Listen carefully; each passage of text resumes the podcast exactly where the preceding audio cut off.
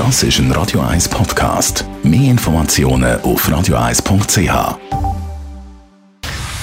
Dr. Age. Der Vincenzo Paolino beantwortet die brennendsten Fragen rund ums Leben im Alter. Jetzt auf Radio 1. Vincenzo Paolino, Dr. Age. Heute reden wir über Aktivitäten. Aktiv sein ist ja sowieso immer wichtig für den Mensch. Aber ich denke speziell auch mit zunehmendem Alter. Also, was macht man halt jeden Tag, wenn man nicht mehr arbeitet? Wie ich in dieser Sendung schon ein paar Mal gesagt habe, ist es ja klar und liegt auf der Hand, dass durch die verlängerte Lebenszeit mhm. und durch die hohe Anzahl an Menschen, die älter werden, sich diese Fragen neu stellen. Was tut man mit den 20, 30 oder sogar 40 Jahren, die man nach der Pensionierung unter Umständen zur Verfügung hat? Wie lebt man? Was tut man? Was ist eine sinnvolle Tätigkeit darin? Denn für die allerwenigsten die allerwenigsten können sich vorstellen, äh, permanent auf einer Kreuzfahrt zu sein oder permanent auf Reisen zu sein oder permanent für den nächsten äh, Ironman zu äh, trainieren. Wenn man noch voll am Schaffen ist, dann wünscht man sich ja schon vielleicht manchmal, dass man dann, äh, wenn man mal pensioniert ist, einfach nur ein bisschen faul rumliegen kann. Aber das ist eine schlechte Idee, oder? Dass man auch mal in den ersten äh, Wochen und Monaten das genießen wird, das zeigt die Erfahrung. Das passiert auch vielen, die in der Pensionierung mhm. sind.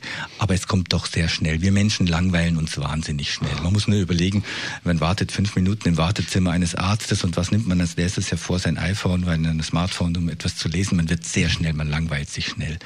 Und für die Phase der Pensionierung des äh, zugewonnenen, der zugewonnenen Lebenszeit gilt das auch. Und da spielt eine Rolle, was lässt auch die Gesellschaft zu. Also wir wissen aus äh, indigenen Völkern, aus Urvölkern, dass die eigentlich die, die Weisheit und die Erfahrung der älteren Menschen sehr stark anzapfen, um die Probleme des Heute und des Jetzt zu lösen. Wir haben in den westlichen Kulturen das viel weniger stark verankert. Es gibt nicht das die Elders als geachtete äh, Ratgeber, mhm. Die nicht mehr im, äh, im Stress des Alltags sind, sondern die aufgrund ihrer Erfahrung, auf ihrer kristallinen Intelligenz, über die wir auch schon sprachen, mhm. können uns Jüngeren Tipps und Ratschläge geben, äh, mit den Problemen umzugehen. Das müssen wir als äh, Gesellschaft noch wie einüben, denn wir haben jetzt diese vielen Älteren und wir haben immer noch Probleme, die wir lösen müssen. Und es wäre ein verhängnisvoller Verschleiß äh, mhm. oder Verschwendung von, von menschlichem Geist, wenn wir das nicht würden, besser anzapfen. Und ich nehme an, dass gebraucht werden oder die Aktivität dann ist auch für den älteren Mensch sehr wichtig oder sogar auch noch äh, lebensverlängernd, oder? Das ist absolut so, ist auch bewiesen.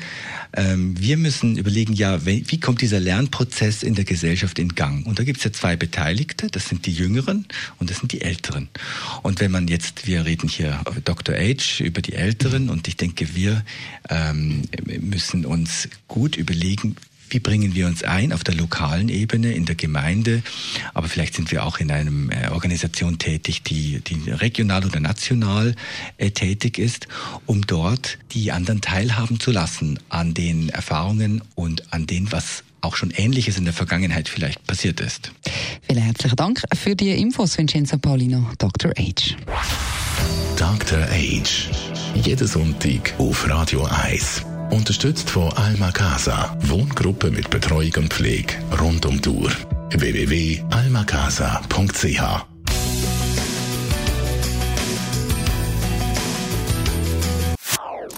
Das ist ein Radio 1 Podcast. Mehr Informationen auf radio1.ch.